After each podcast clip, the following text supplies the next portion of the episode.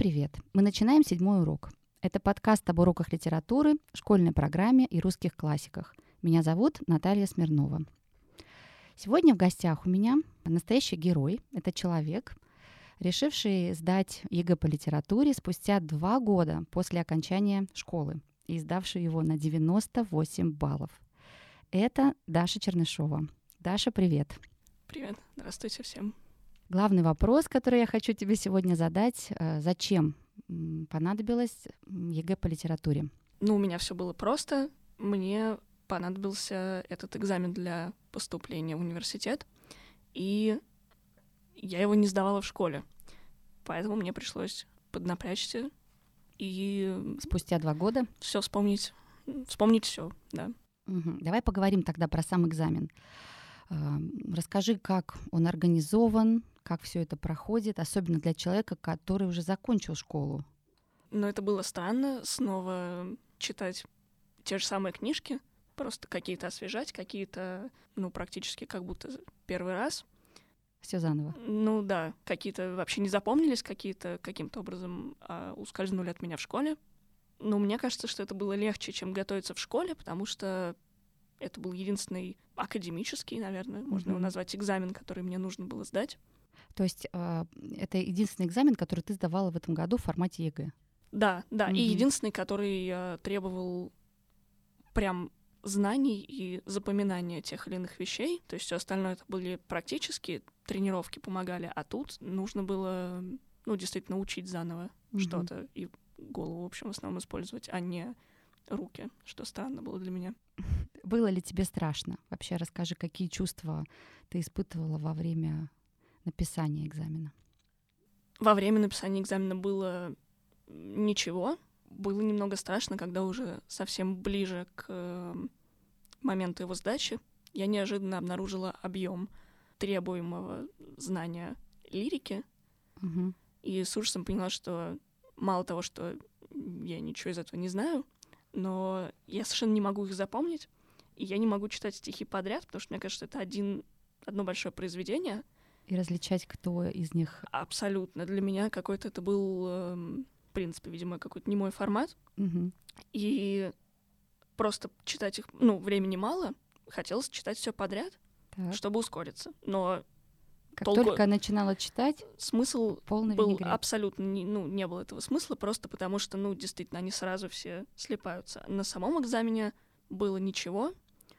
А можешь рассказать структуру вот э, сколько частей? Э, да. Прям да. конкретно. Ну мне кажется разумно на три части делить. Так. Две первые в одном блоке и третья совсем отдельная. Угу. Первые две это практически зеркальная копия друг друга только одно это по какому-то произведению прозы, другое лирики. А, а что-то из эпоса либо из драмы да, отрывок да. дается. Ты его читаешь Именно. И по нему что делаешь? А, там есть вопросы, на которые дается краткий ответ. То есть это не тест, угу. но нет вариантов пара слов. выбора. Нет вариантов нет, но это просто пара слов. Обычно это очень понятно. То есть там трудно сбиться с формулировкой. То есть это или литературоведческий термин, который тоже их перепутать сложно. Сложно. Ну, то есть трудно быть близким, но не попасть, я бы так сказала. То есть либо это точно оно, либо точно не оно. То есть нужно определить жанр, либо ну, например, род литературы. Бывают разные вопросы, ну вот эти чаще всего там жанр, род, если а, там есть какая-нибудь какой-нибудь риторический вопрос или что-то, там они просят вот определить, что за средство выразительности использовано. Ну, и обычно это ну, какой-то стилистический ну, то есть либо, прием. Да, либо... Либо троп. Либо угу. это непонятно, ну, то есть спутать схожие термины, мне кажется, там нельзя, поэтому это, ну, действительно самое легкое, наверное, что есть. Угу. А вот такого варианта, что подбери или выбери что-то одно наугад. То есть можно, ну, не зная, вот выбрать. Там есть э, задание, где нужно соотнести, ну, допустим, э, дан фрагмент «Войны и мира», так. Э, а дальше идет вопрос, ну, например, там дано четыре персонажа и четыре каких-то факта их биографии. Ага. Они могут быть не из этого фрагмента, даже скорее всего, они не из этого фрагмента, это как раз вопрос на знание текста, всего произведения. Текста целиком. Да, на память именно, то есть не поиска То, то есть вот на этот вопрос ответить, не зная произведения, будет сложно, не ну, читая может, его. Но это единственное, что можно наугад, потому что тут надо знать термины, чтобы их хотя бы вписать. А тут, ну если совсем угу. э, прижало, то конечно, можно эти буквы вставить наугад, потому что их надо просто соотнести, Мгм. но обычно там тоже редко, когда это кто-то неизвестный, то есть это все равно они, мне Какие-то кажется... центральные Да, персонажи. да, потому что, мне кажется, они с таким запасом на то, что никто ничего не читает, это делают, что они благодарны за любое самое очевидное знание о книге. Под ну- они мы подразумеваем авторов, составителей да, этого да, мне экзамена. кажется, ну вот именно на самом ЕГЭ у меня было ощущение, что они правда отчаялись. Мгм. Там были Очень простые Очень вопросы. простые вопросы. Ты можешь вот вспомнить? вопросы, были, может быть, нормальные, но сами произведения это было вот самое, ну, Классика. что невозможно не прочитать. Ну, то есть там была капитанская дочка, Пушкина. допустим, да, и это, ну, кажется, что это, ну, вот это уж точно абсолютно все читали. Ну, и так и есть, действительно. Мгм. А, вот, в общем, есть такая часть. И дальше вот это блок То есть и заданий. точно такие же задания по лирике. Да, да, ну, то есть вот сначала это краткий ответ, Так. есть какие-то задания, где нужно соотнести части, то есть там буковки написать там А, 1А, там 3Б Да, и да. так далее. Поняла. И есть два мини-сочинения, это развернутый ответ, 5-7 предложений, ну, какие-то вопросы. Тоже по предложенному тексту. Но там обычно первый из них совсем по предложенному тексту. Допустим, там, что этот персонаж хотел сказать там вот этим, ну, какой-нибудь там В этом не эпизоде. имеющее контекста, допустим, дано Мгм. высказывание в этом, ну, то есть фрагмент так подобран, что оно, например, как-то обрезано или еще что-то, то есть желательно знать общий контекст этой сцены, То есть например. желательно знать, что было следующее ну в да, следующей да. сцене, чтобы ответить на этот вопрос. Или что было сильно до этого. То ну, есть опять я понимаю, что нужно понимать контекст, знать произведение. Мне кажется, в каких-то случаях возможно догадаться по фрагменту, ну, по каким-то упоминаниям, что было до и что будет после.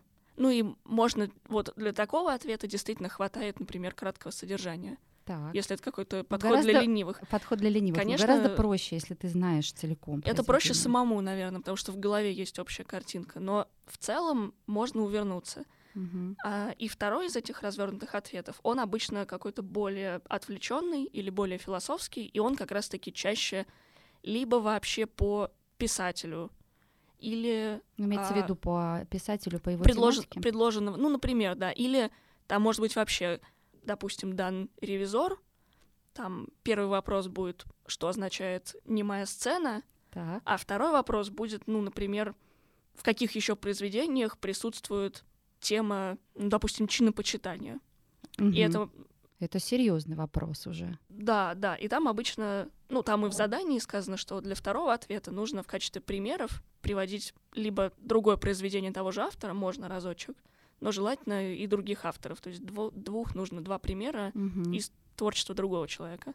Да, и они часто связаны. Если есть затык во втором, можно внимательно подумать про первый и наоборот. Но Мгм. иногда, мне кажется, они могут не совпадать.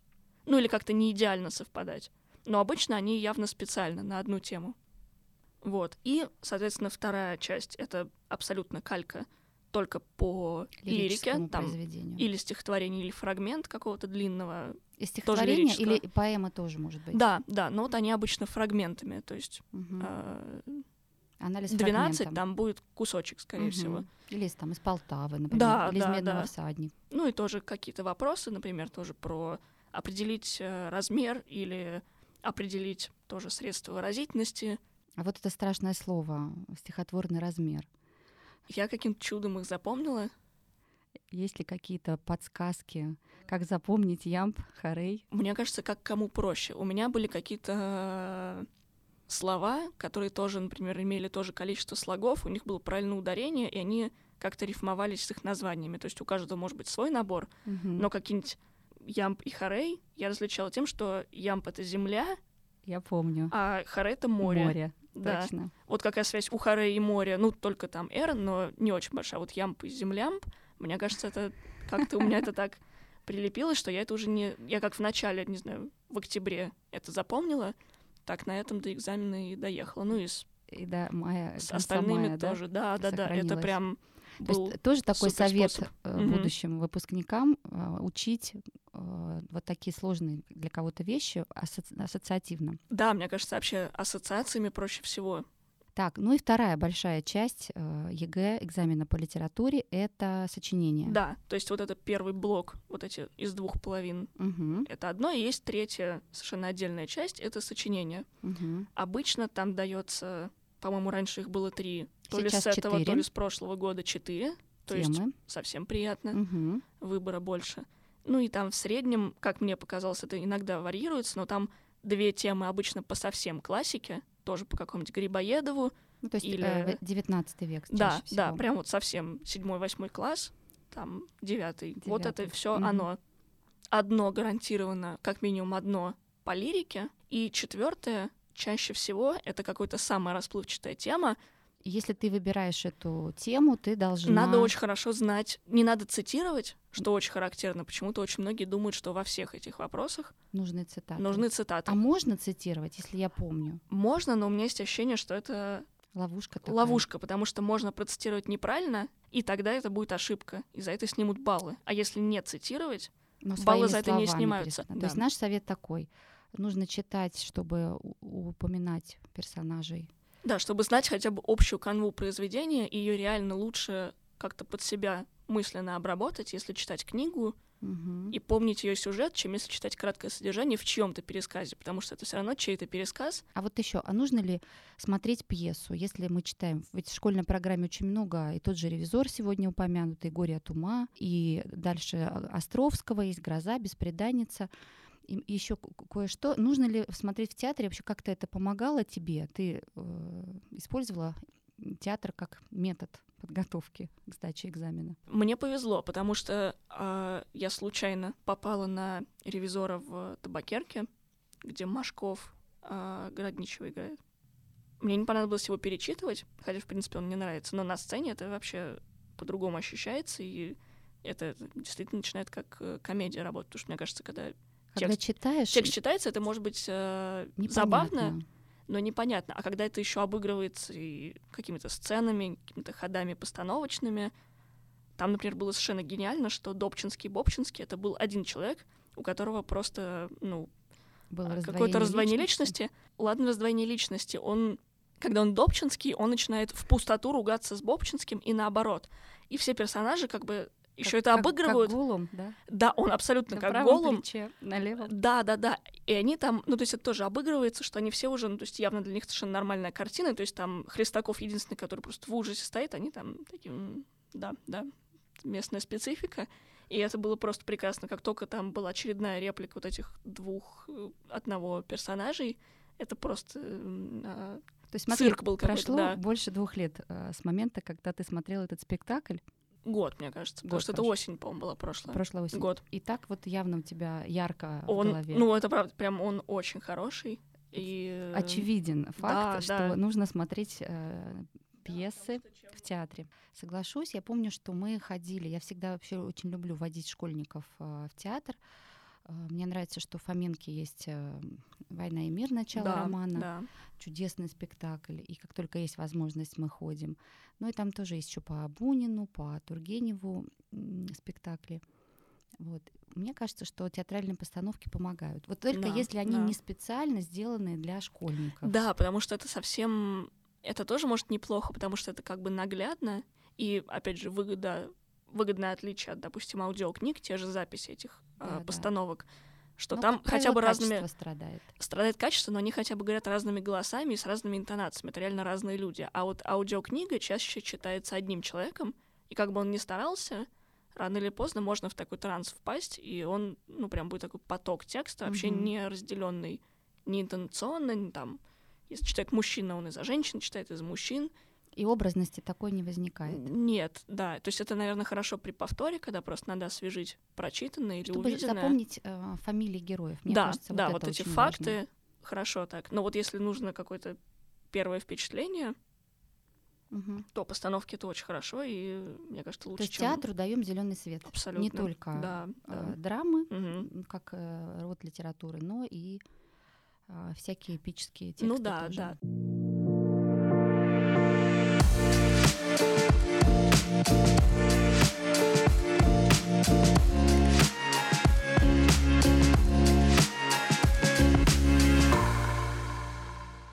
Тогда можем вернуться к написанию большого этого сочинения. Ну, какой-то совет или, может быть, советы вот человека, который только что прошел этот путь несколько месяцев назад.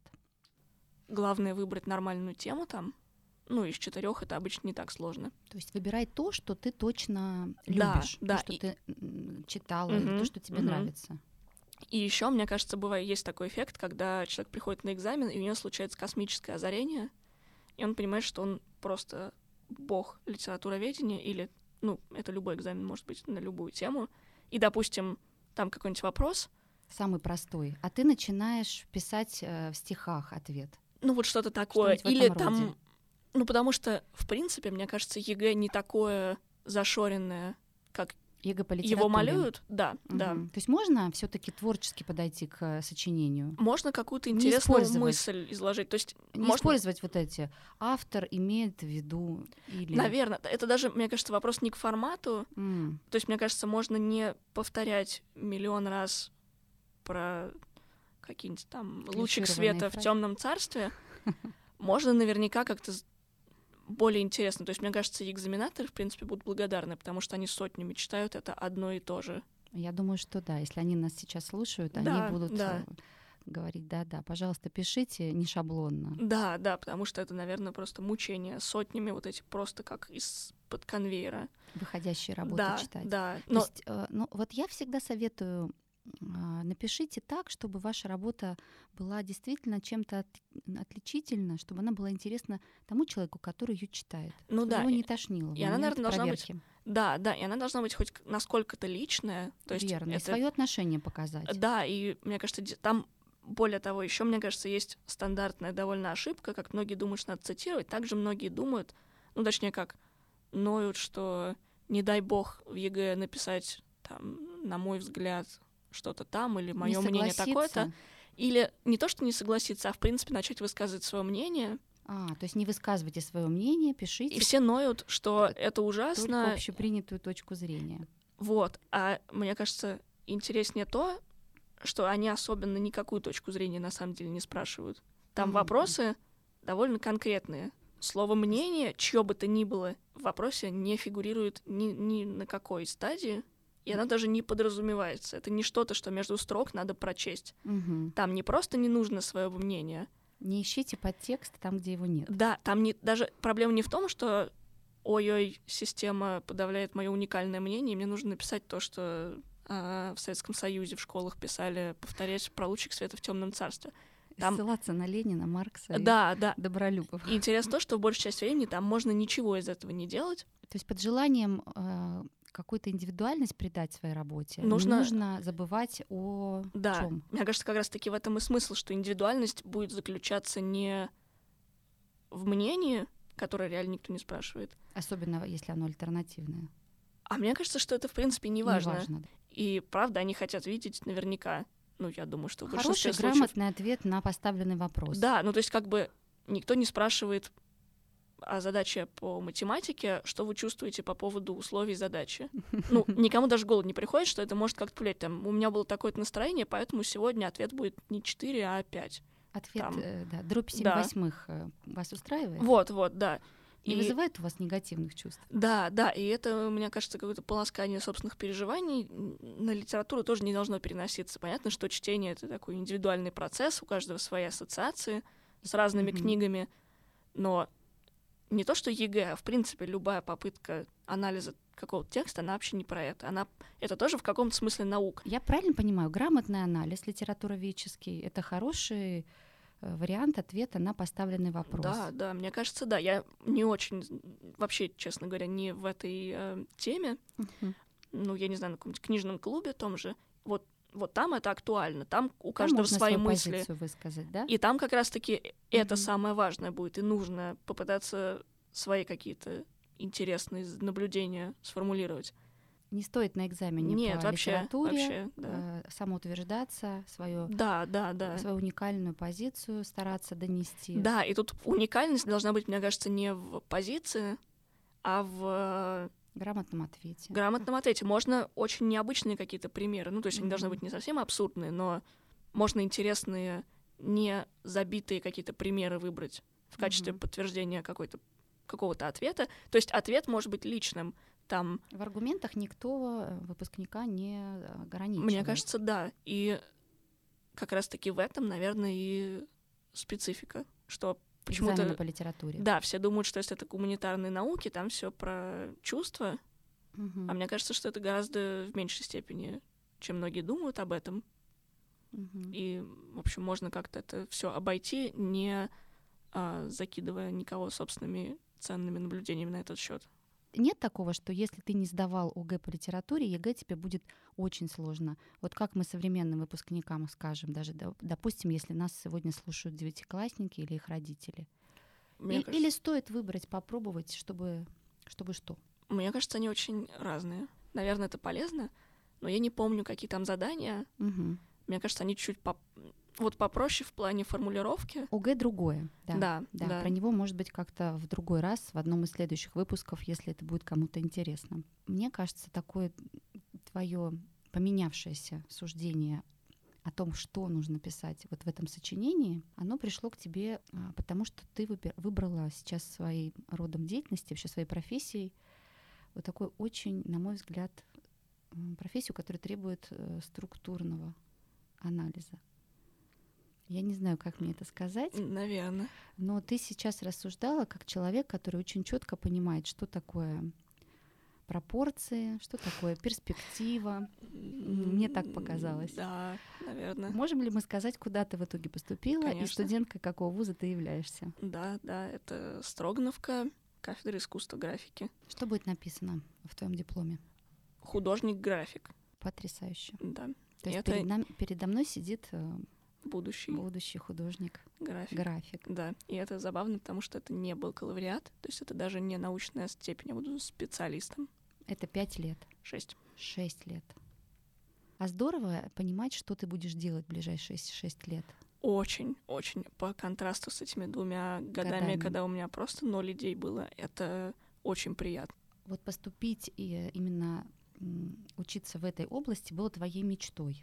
Мгм. Можно было за эти два года, ну, чтобы не терять время, знаешь, как некоторые рассуждают, ну, поступлю куда-нибудь, на менеджмент в организации или там, ну, я сейчас, чтобы никого не обидеть, ну, просто куда-то, не туда, куда ты хотела. Ну А, да. Вот сейчас ты не жалеешь, что ты эти два года э, провела именно вот в этом поиске себя и прошла этот путь? Наверное, все-таки не жалею, потому что два года я не в Строгановку готовилась. Это было довольно странно. Ну, как результат, у меня есть не очень стыдное портфолио именно личных э, работ, не академ- а- академичных, которые вот сейчас Для каких-то там, поступления тебе было Да, нужно, да. да? а Мгм. которые были до этого, это были вполне себе творческие работы, и мне было интересно их делать, но не просто почеркушки какие-то, а там были прям довольно пространные и пролонгированные какие-то работы. Ну, то есть я самостоятельно это портфолио готовила. Понятно. а, ну есть и, высокая степень самоорганизации у тебя. может быть, наверное, да.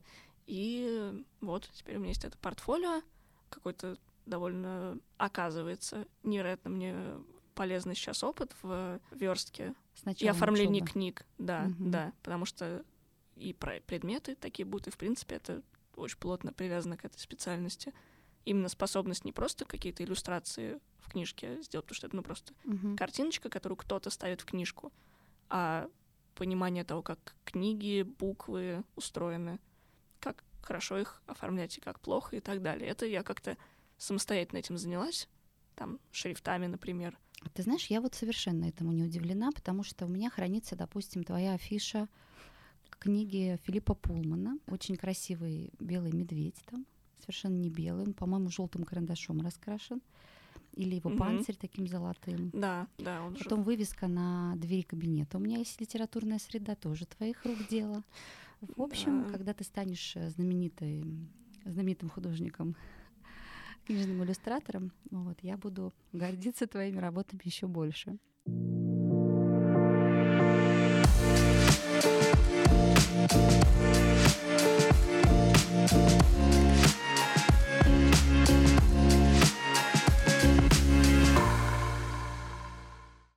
подготовку мы много говорим с тобой. Есть ли шанс сдать ЕГЭ по литературе только посещая уроки литературы школьные?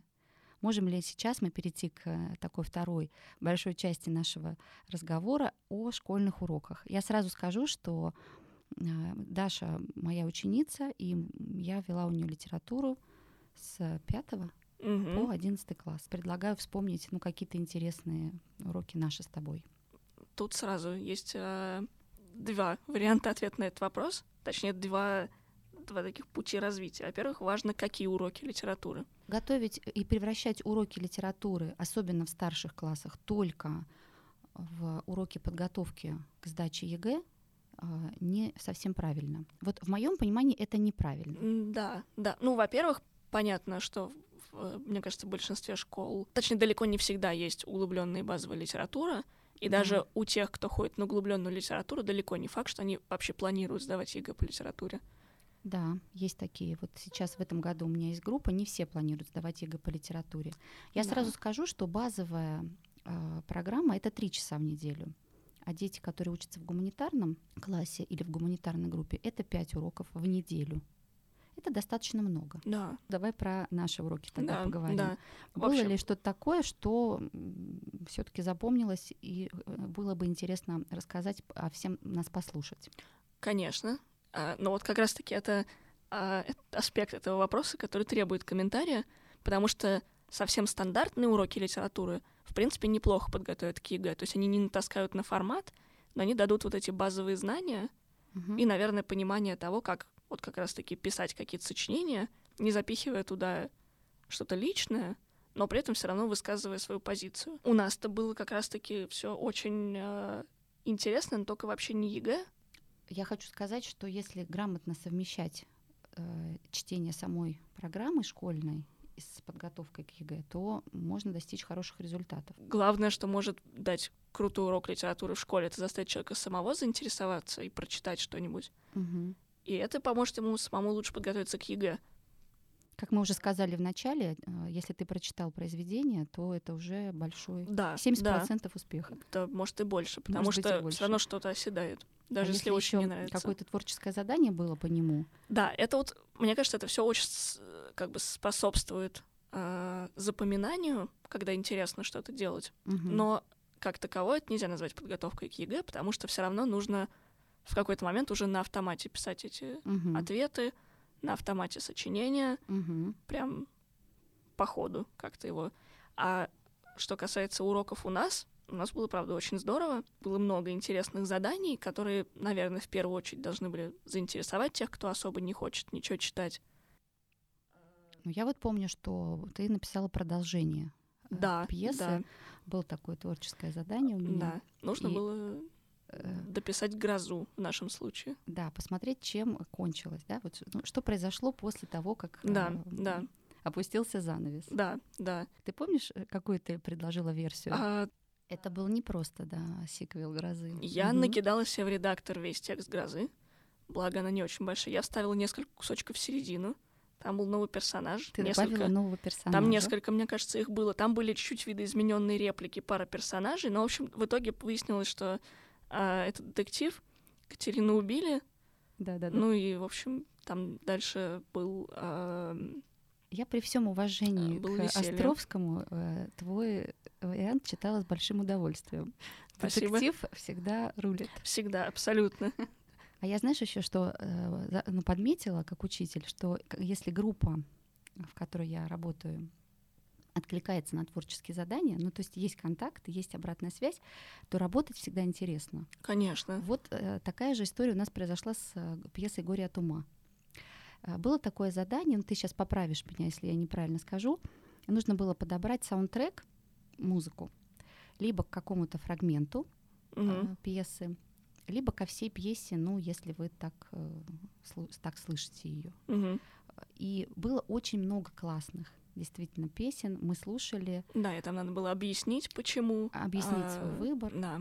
Да. А ты пошла дальше и нарисовала мультфильм. Ну да. Да. Вот расскажи, как твоя голова работала. Ну, я сразу подумала про там одну песню. Это Джет Ротал. Называется Thick as a Brick. Да у нее есть коротенькая часть, есть длинная. Вот у меня это была использована коротенькая ее часть, там середина не так важна. Суть ее примерно в том, что все вокруг такие ужасные, но, в общем-то, даже об этом и не задумываются. На самом деле, то есть, мне кажется, есть такое, что часто говорят, что вот, на самом деле, главный урод в «Горе от ума» — это Чацкий. Я mm-hmm. все таки не соглашусь, потому что они же, ну, правда, ужасные все. Мгм. На этом фоне там вообще сиять нетрудно. Ну вот это горе от ума у него. Да, но мне так Он нравится, другой. что он искренне так на них злится, так бесится, мне очень нравится. Нравится тебе этот персонаж? Да, очень. Ну и там примерно вот такой же посыл у этой песни. И я ее так слушаю, слушаю, и как-то... Я даже не помню, как конкретно, Начала но, но- рисовать? но мне начали... ну, Я представила, как стоят такие барышни в красивых платьев. кружевных платьях на балу, и как у них вырастают овечьи морды вместо лиц. Мгм. И я думаю, ну все. Ну и мультфильм так и выглядел. То есть это там был очень а, необычный выбор материалов. В общем, берем прозрачную крышку от икейской коробки, Так. берем еще одну прозрачную крышку от икейской коробки и кладем сверху. Нижний это фон, который не будет двигаться, потому что рукой очень смазать легко. А верхний это то, где по кадрам будет меняться. Я на телефон себе поставила для покадровой съемки штуку. И там главное, что можно посмотреть полупрозрачный предыдущий кадр, потому что я рисовала на этих крышках ручкой. Соответственно, если повреждается этот кадр, без предыдущего восстановить его невозможно. Ну, просто заново нарисовать надо. Я не знала, что это так э, Да, да, ну то есть есть разные технологии. Есть разные технологии по кадровой съемке. Если это пластилин, понятно, что если ее не трогать, ну, кукла пластилиновая, она стоит себе и стоит. Мгм. А тут, поскольку каждый кадр — это следующая картинка, предыдущий надо стереть Да. и нарисовать следующий. Мгм. Если получилось слишком быстро, приходится в середину дорисовывать пропущенный кадр и вставлять его искусственно. Ну, в общем, это на самом деле не так сложно, как звучит. Ну, Ну, для некоторых. двое суток у меня ушло. Вот, это я хотела спросить, сколько. Но это были буквально сутки. Ну Вот э, надо, Да. надо сказать, что не было такого задания посвятить Нет, нет. э, ему двое суток. Как Нет, вообще нет. это происходит? У меня все время так происходит. Я когда, когда мне нравится что-то делать, я это делаю. Ну, я это просто делаю. А Мгм. сколько мне времени для этого понадобится? Это занимает столько времени. Сколько надо. Сколько да, занимает, сколько да. я сказала, столько оно и будет занимать. То есть тут, Ну, без вариантов. Ну, мне очень было интересно и нравилось. Ну, и в конце, естественно, уже хотелось, чтобы оно побыстрее закончилось. Ну, просто когда Прека- запал вообще потихоньку остывает. Прекрасные образы. э, Я помню этого червя, который в конце Да, там появляется. сидит на троне такой червяк, ему поклоняется такая толпа. толпа этих овец. Там, а, ну там, честно говоря, там меня понесло еще дальше, мне кажется, чем а, Грибоедова и авторы песни просто вместе взятых. То есть у меня как-то в процессе я так от них подзарядилась, что у меня у самой там началась такая ярость, там просто была. против этого а, таки- общества фамусовского. Да, там стоят такие а, молодая пара, ну то есть они венчаются, а потом они превращаются в богомолов и И она его съедает. Ну, это вот съедает. как у друга вот этого Чацкого, который просто в чудовищного подкаблучника превратился. да. Это, видимо, он, когда И его навеяло. встречает, да? Да, да, Мгм. вот, и она ему там голову откусывает. Мне очень понравилось, хотя это действительно было сильно не то задание, ну, то есть технически оно было выполнено, но оно было, наверное, перевыполнено.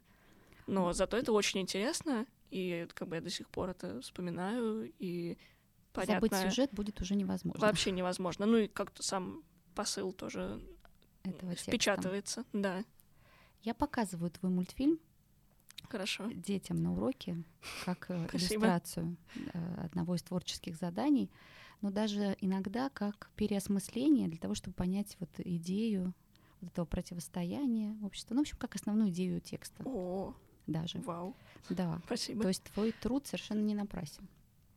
Вот. Но такая идея, и вообще такая история, когда Остапа понесло, была еще у нас. А, Да, Однажды да. у нас в школе э, очень долго была такая традиция театральных постановок.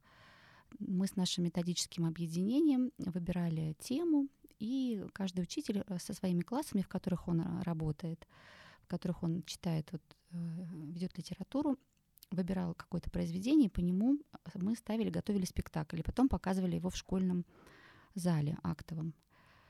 И я очень хорошо помню, как ты и Варя Бурцева э, написали сами сценарий. И сценарий... Да, тема была комедия, и не было указано, ну, больше ничего, собственно. То есть нужно было какую-то комедийную выбрать пьесу. Да, и не было, ну, надо сказать, не было даже указано, что это Какой-то век. постановка должна быть комедией. Да. А, в принципе, можно Мгм. бедную Лизу в комедию превратить постановкой.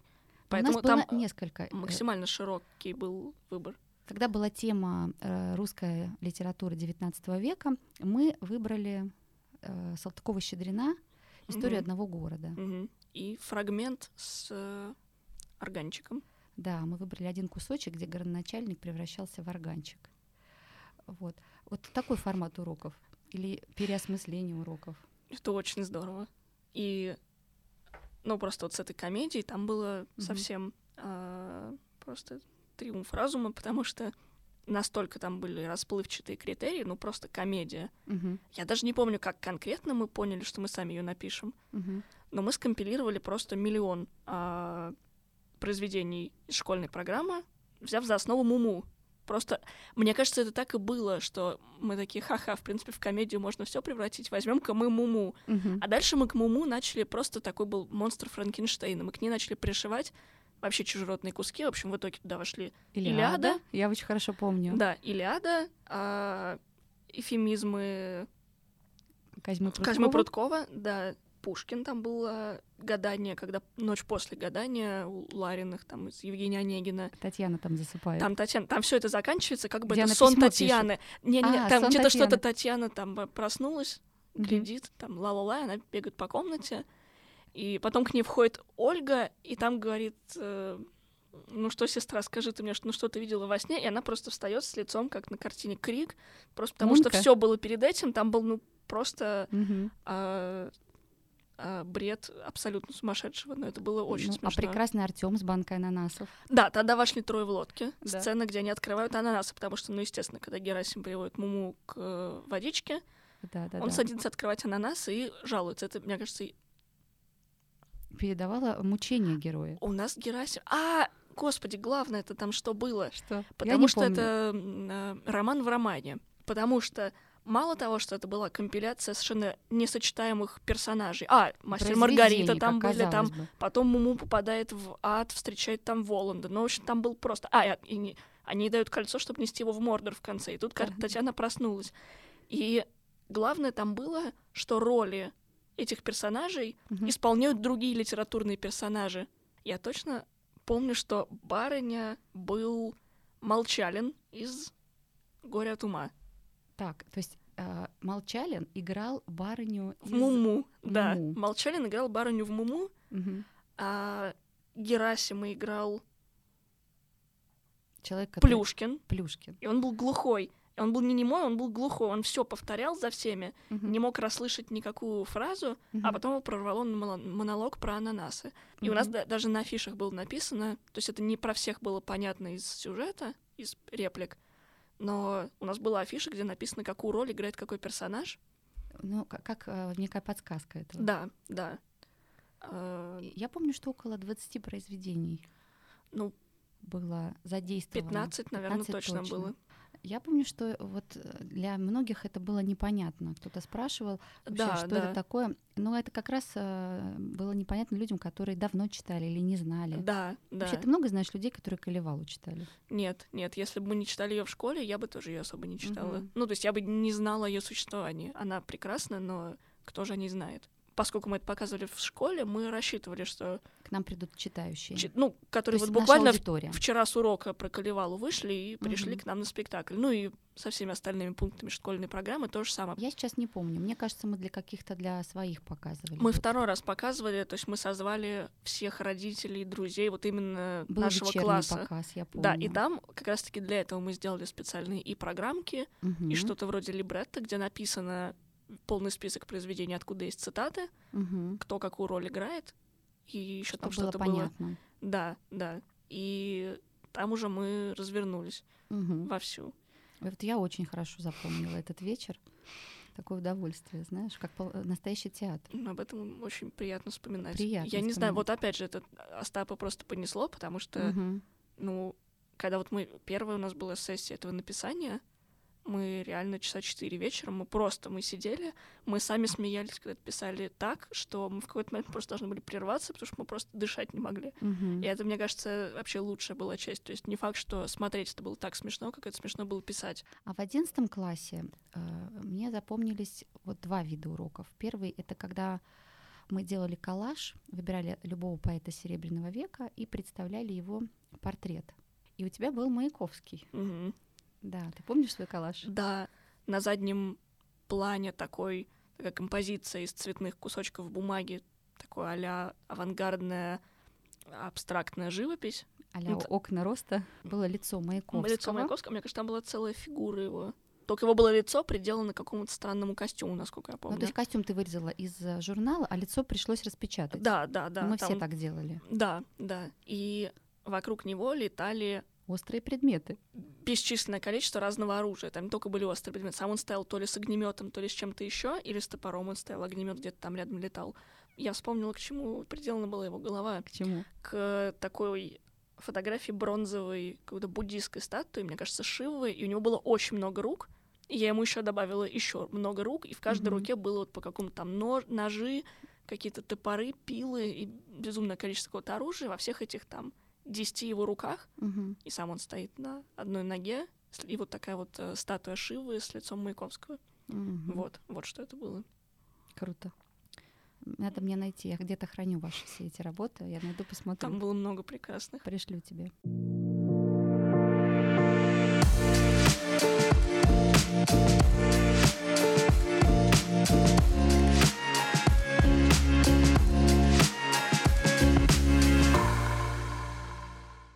Расскажи про Масленицу. Идея в том, что Масленица становится таким событием года абсолютно для всей школы. Угу. Это такое театрализованное представление, довольно короткое, там, минут 20, на улице всегда, mm-hmm.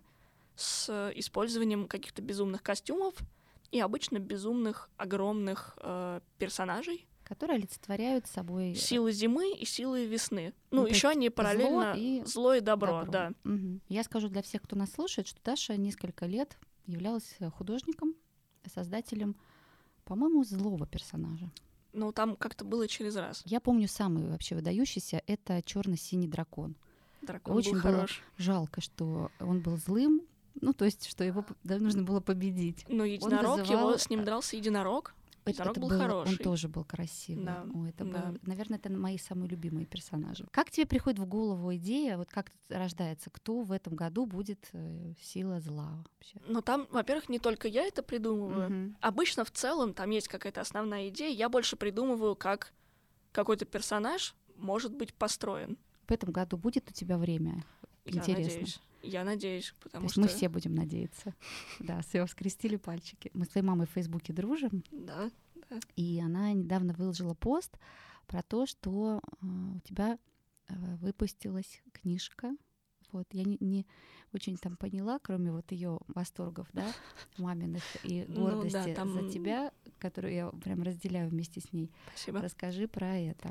Что за книжка? Один замечательный немецкий писатель Вольган Порхерт это современный писатель? Ну, не совсем. Мне он безумно понравился. Я его читала, когда учила немецкий. Угу. То есть в оригинале? Да. Угу. И более того, я потом специально смотрела, как у него там с переводами. Я не в восторге. Ждать от тебя художественный перевод? Ну, честно говоря, я хотела его сделать. Угу. Я не успела. Я думала, что летом я все последнее свободное время употреблю на это, но не То получилось. Есть брошу и переведу? Ну, примерно. У него очень короткие рассказы. Большая часть его творчества — это короткие рассказы угу. и стихи, и одна пьеса. Ну, я отобрала определенные вот эти рассказы, пьесу в конце, и после нее еще один рассказ. Хотя это довольно странно с точки зрения организации книги, но там, в общем, так надо. А, Идея а, у этого есть. Да. Я подумала, что, во-первых, он какой-то ужасно малоизвестный, хотя он даже считается основателем там такого микролитературного течения. Я вот первый раз от тебя о нем услышала. Я тоже о нем первый раз услышала, когда, собственно, начала его читать. Я, честно говоря, хотела, э, я думаю, ну, как мне всем вокруг, на всех вокруг прыгать и говорить, надо срочно его читать, если им негде взять книжку, угу. надо предоставить. Ну и, в принципе, мне как-то было за него очень обидно. И поэтому Даша решила издать э, книгу, сборник. Ну да, да. А какой тираж? Восемь штук. Восемь книжек ты, да? Ты их Да. подарила кому-то? Я медленно их э, раздариваешь? распространяю, Мгм. да. И А иллюстрации ты сама нарисовала? вот иллюстрации, да, я их сама нарисовала. На чем или как это было? Вот, сама книжка напечатана одним способом, но есть такая технология, как вклейка. Ну, то есть весь блок книги печатается одним способом по тем или иным причинам, а Мгм. это способ как бы уйти от этих ограничений. Если мне по какой-то причине нужна одна страница в книге на черной бумаге, а все остальное на белой, И она берется и отдельно вклеивается в нужное место. Да. Я поняла. И да. вклейки у меня, ну, то есть я вырезала на линолеуме гравюры. На линолеуме. Ну, линогравюра это самый Ну, Мгм. это по технологии то же самое, что гравюра на дереве, только она гораздо легче режется. Ну, он мягче намного, чем дерево. Тут я подумала, что, ну как, такая книжка, но она должна быть как-то еще и стилизованная, поэтому я иллюстрации сделала на ну, гравюрные, напечатала их в м, Отдельно? мастерской Да. и принесла им как вклейки, чтобы они это И они это все собрали. Да, то есть в каждой книжке это реальный оттиск. И если эту книжку мы не советуем читать всем подряд, а только продвинутым читателям, то традиционный мой вопрос в конце нашей встречи, э, есть ли какие-то три, может быть, больше книги, которые ты советуешь к обязательному прочтению? Мне кажется, что Салтыков-Щедрин — это must. Хотя бы «История одного города» А для ЕГЭ, Даш, вот если, для ЕГЭ. если э, я не очень продвинутый читатель, но вот так случилось, что я в этом году сдаю ЕГЭ по литературе. «Шинель» Гоголь. Да. Причем, важное зам- замечание, дочитать надо до конца. Как выяснилось, когда я читала ее первый раз в детстве, я ее не дочитала. И ты не Соответственно, знала, самая что... соль произведения осталась за кадром. А вот ты знаешь, у меня тоже такое впечатление, что все помнят э, вот этого грустного Акакия Акакевича, Да, который отказывал себе во всем и да, сидел там при огарочке свечи. А вот концовку, я не хочу сейчас спойлерить, вдруг все-таки Да. народ захочет перечитать. В конце у вас все поменяется. Ну и, допустим, скажу крамолу, но мне кажется, реально хорошо читать целиком «Войну и мир». Дело в том, что в «Войне и мире» есть, ну, просто все. Мгм. Тема маленького человека, тема крестьян, тема дворян, тема войны, тема мира. Удивительно. Ну, то есть Человек и природа. человек и природа, человек и общество, человек и власть. Просто, ну, там Любовь. чел- любовь. Там, правда, можно оттуда выудить примеры для абсолютно любой темы.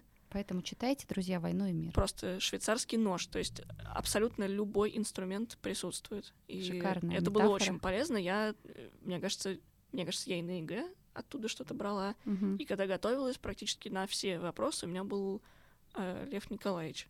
Так, на этом все. Даша, большое спасибо, что ты нашла время в своем плотном графике и согласилась на эту встречу. Вам спасибо.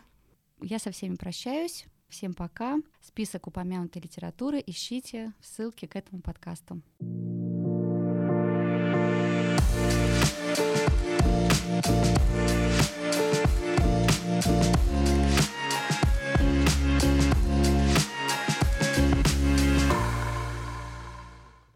Даш, я бы еще пару часов говорила. Да, да, мне очень понравилось. Да?